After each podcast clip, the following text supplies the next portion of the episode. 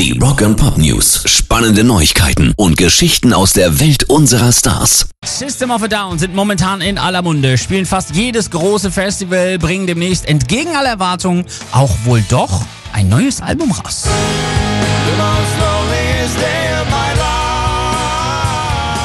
Das erschien lange mehr als unwahrscheinlich. Sänger Serge Tankian und Gitarrist Daron Malakian haben unterschiedliche Vorstellungen, unter anderem bezüglich Komposition und Songrechten. Aber ein System of a Down Fan hat jetzt eine Petition gestartet, mit der er erreichen möchte, dass die Band eine Sammlung an bislang unveröffentlichten Songs rausbringt.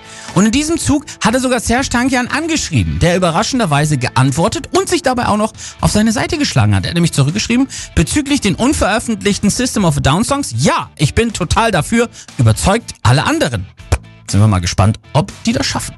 Rock and Pop News. Korn haben die beiden ersten Folgen einer Dokumentarserie zu ihrer diesjährigen Tour veröffentlicht.